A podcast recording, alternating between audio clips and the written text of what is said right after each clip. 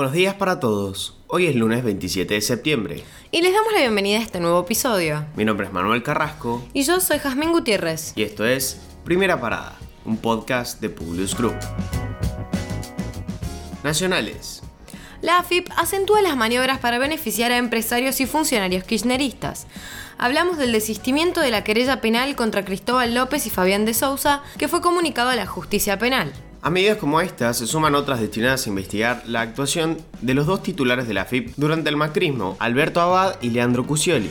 Están acusados de presunto hostigamiento y supuesta persecución a algunos contribuyentes como Cristina Fernández de Kirchner, familiares directos y otros con quienes mantuvieron relaciones comerciales como López y Lázaro Báez. ¿Sabían que el año pasado 52 legisladores de más de 20 localidades y de todos los partidos políticos, 10 funcionarios de municipios y 3 gerentes del PAMI se habían inscrito para cobrar el IFE cuando no les correspondía? Como consecuencia, entre todos deberán devolver cerca de 1.400.000 pesos a hacer tareas comunitarias y no podrán presentarse a dos próximas elecciones. Otros irán a juicio oral y algunos también fueron condenados a penas de 3 años de prisión. Argentina recibirá más de 500.000 vacunas de AstraZeneca donadas por Canadá a través del mecanismo COVAX, la iniciativa global para el acceso equitativo de las vacunas contra la enfermedad que causa el virus SARS coronavirus 2. Desde el inicio de la campaña de vacunación, Argentina recibió alrededor de 2 millones de vacunas de AstraZeneca por este mecanismo. Nicolás Trota dejó de ser ministro de Educación de la Nación el pasado viernes 17 de septiembre. A 10 días de este suceso manifestó sus críticas y responsabilizó a Alberto Fernández por la suspensión de la presencialidad en las escuelas durante la pandemia del coronavirus.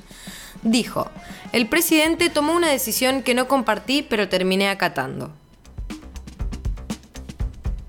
Internacionales. El Partido Socialdemócrata ganó las elecciones federales de Alemania celebradas este domingo con un 25,7% de apoyo, ligeramente por delante del 24,1% que ha conseguido la coalición de la Unión Demócrata Cristiana y la Unión Social Cristiana, que cae a mínimos históricos. La ONU alertó que el mundo afronta el mayor nivel de riesgo nuclear en casi cuatro décadas. El secretario general de la organización, Antonio Guterres, detalló que hay cerca de 14.000 armas nucleares almacenadas en todo el globo que se activan con solo pulsar un botón. Por esto, hizo un llamamiento a su desaparición este domingo 26 de septiembre, Día Internacional para la Eliminación Total de las Armas Nucleares.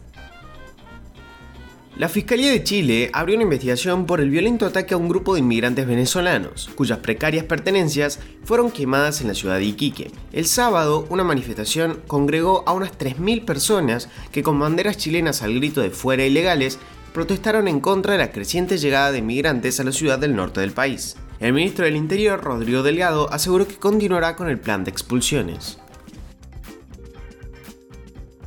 Miles de gasolineras británicas se quedaron sin combustible el domingo en medio de una interrupción en el suministro debido a la falta de camioneros. Desde la BBC reportaron que hay mucho combustible en este país, pero no está donde debe estar. Siguen las terminales y en las refinerías. La industria del transporte asegura que hacen falta decenas de miles de camioneros en Reino Unido, en parte debido a una combinación de factores, incluyendo la pandemia del coronavirus, la edad avanzada de la fuerza laboral y el éxodo de empleados extranjeros tras la salida de Gran Bretaña de la Unión Europea el año pasado.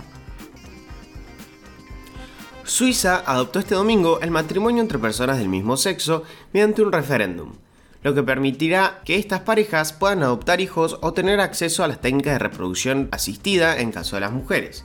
Un 64% de los suizos que votaron en el referéndum se pronunciaron a favor de esta iniciativa que fue planteada por el gobierno tras ocho años de debates políticos y parlamentarios sobre la necesidad de reconocer a las parejas del mismo sexo derechos y deberes con respecto a las parejas heterosexuales.